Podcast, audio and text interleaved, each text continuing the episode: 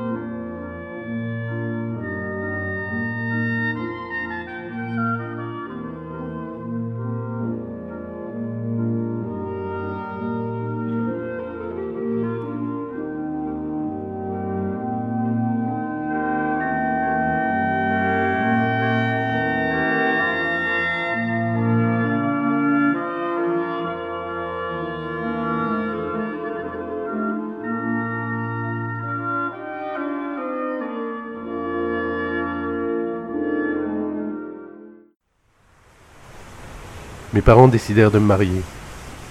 Mes protestations n'y changèrent rien. Comme les choses se précisaient, je décidai de partir. Au lieu de mener le troupeau au pâturage, j'allais le vendre à la ville. J'avais ainsi de l'argent, mais ça ne suffit pas pour qu'une fille puisse prendre la route.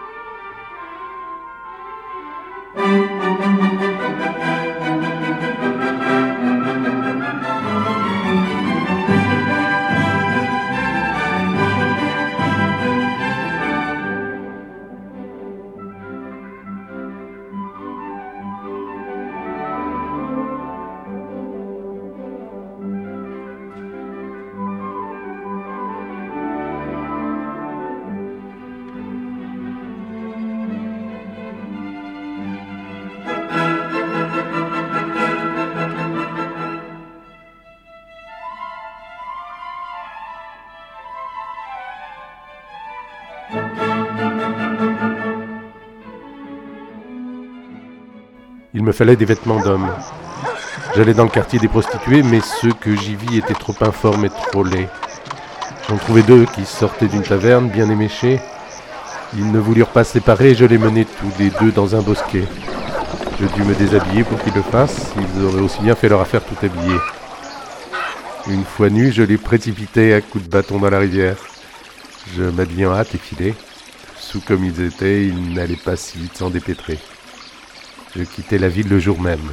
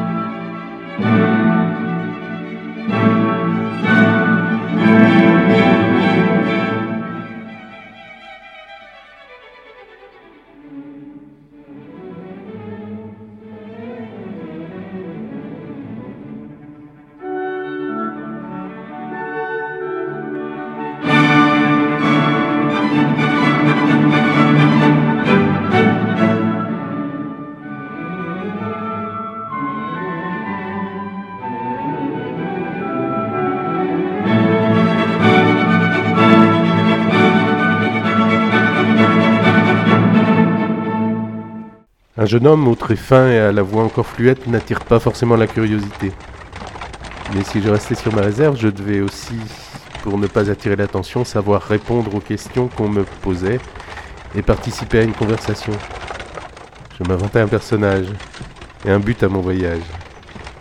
Je m'étais rapidement éloigné de mon village, je ne risquais guère de rencontrer quelqu'un qui en connaisse les habitants. Il fallait une destination suffisamment vaste pour que toutes et tous ne puissent être connus par les personnes que je rencontrais. J'utilisais les quelques connaissances que j'avais acquises en fréquentant l'école du curé et en aidant mon oncle qui tenait auberge sur la grande route.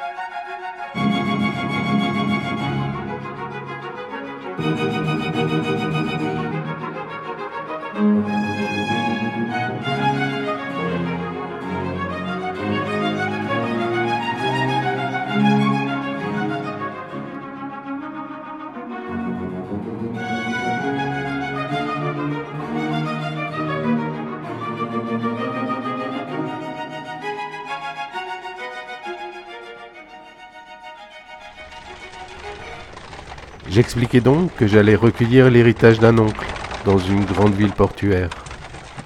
Cet oncle sans enfant m'avait élevé comme son fils avant de partir pour la ville. La tristesse du deuil expliquant ma discrétion. Il fallut lui trouver un métier qui permit qu'il me laissât un petit héritage sans qu'il fût connu.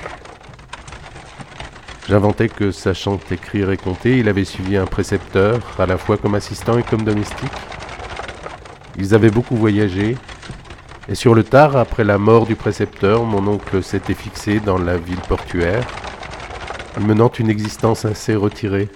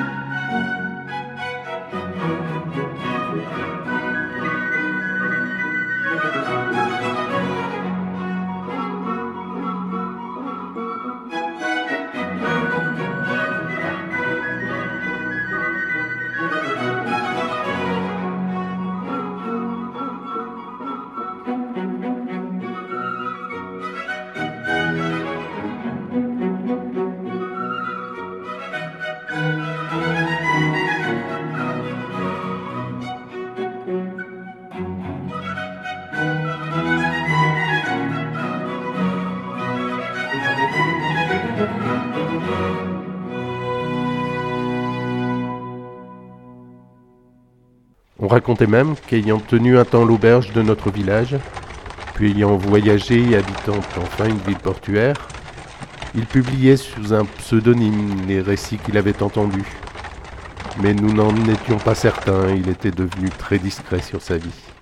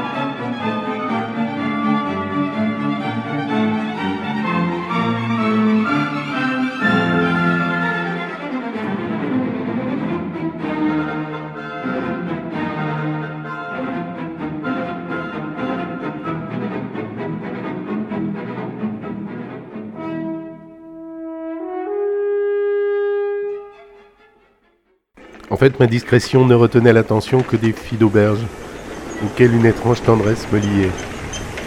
Et j'arrivais sans encombre à la ville portuaire. Si l'oncle et l'héritage étaient de mon invention, la destination était réelle, mais pour un autre but.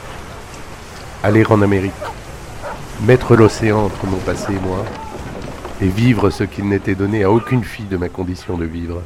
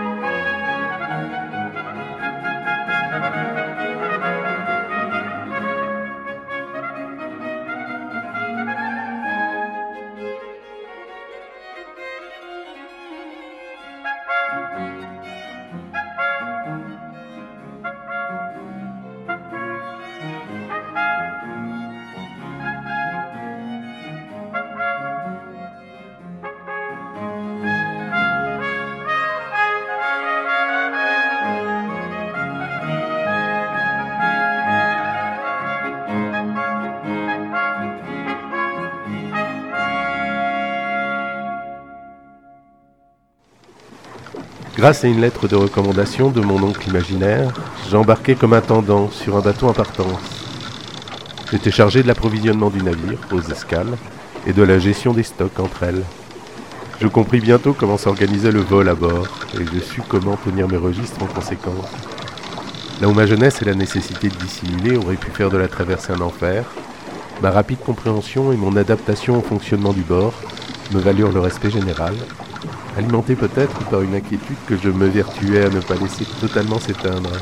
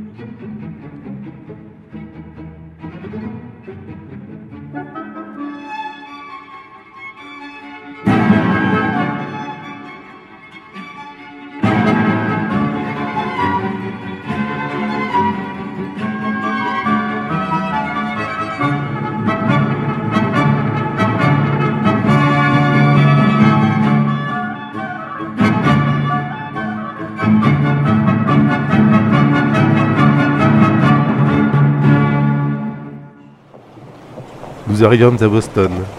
Dès le pied posé sur le quai, il était clair que tout retour d'arrière était exclu. Forte du pécule de la vente des moutons, je m'informais des possibilités qui s'ouvraient à moi. Le petit milieu des nouveaux arrivants bruissait de rumeurs sur l'ouest. J'en retiens que le commerce des pots et le défrichage de nouvelles terres étaient des activités importantes et que trappeurs et paysans avaient besoin de s'approvisionner. Je débauchais le maître-queue et le charpentier du bord, plus attirés par l'ouest que par la mer, et nous partîmes.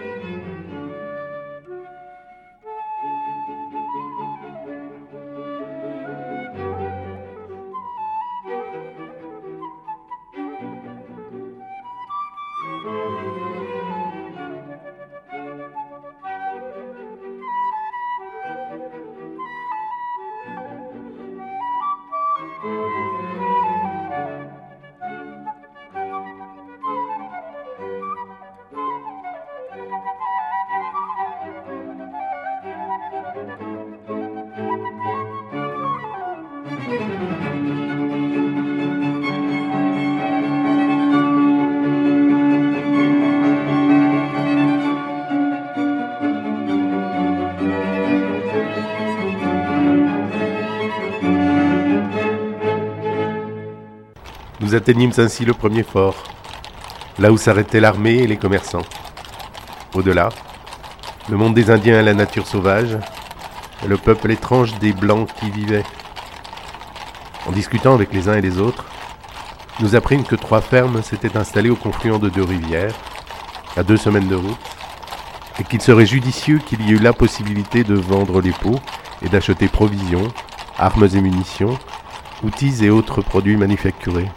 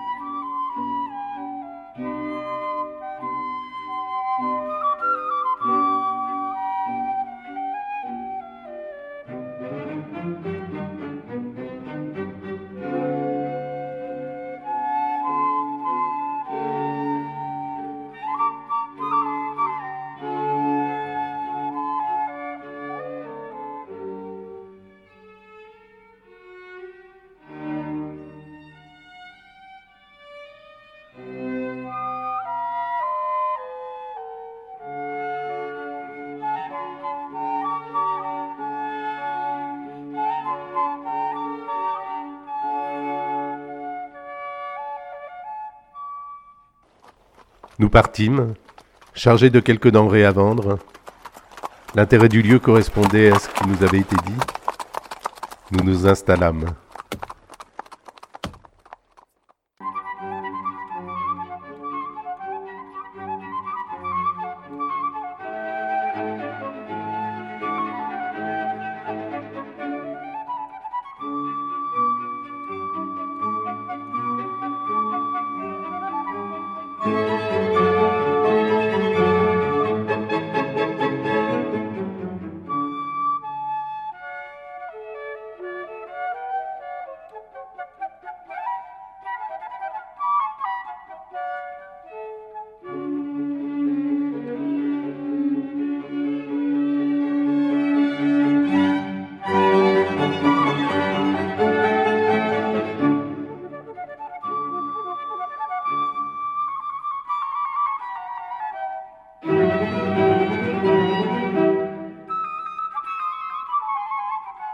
Au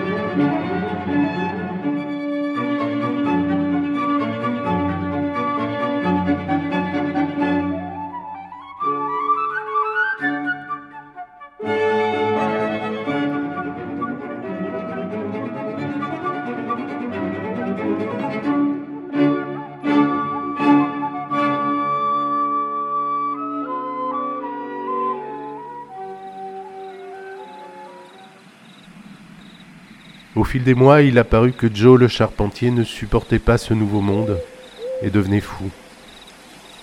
Un jour il disparut. Je partis à sa recherche. C'est ainsi que je m'égarai dans la forêt.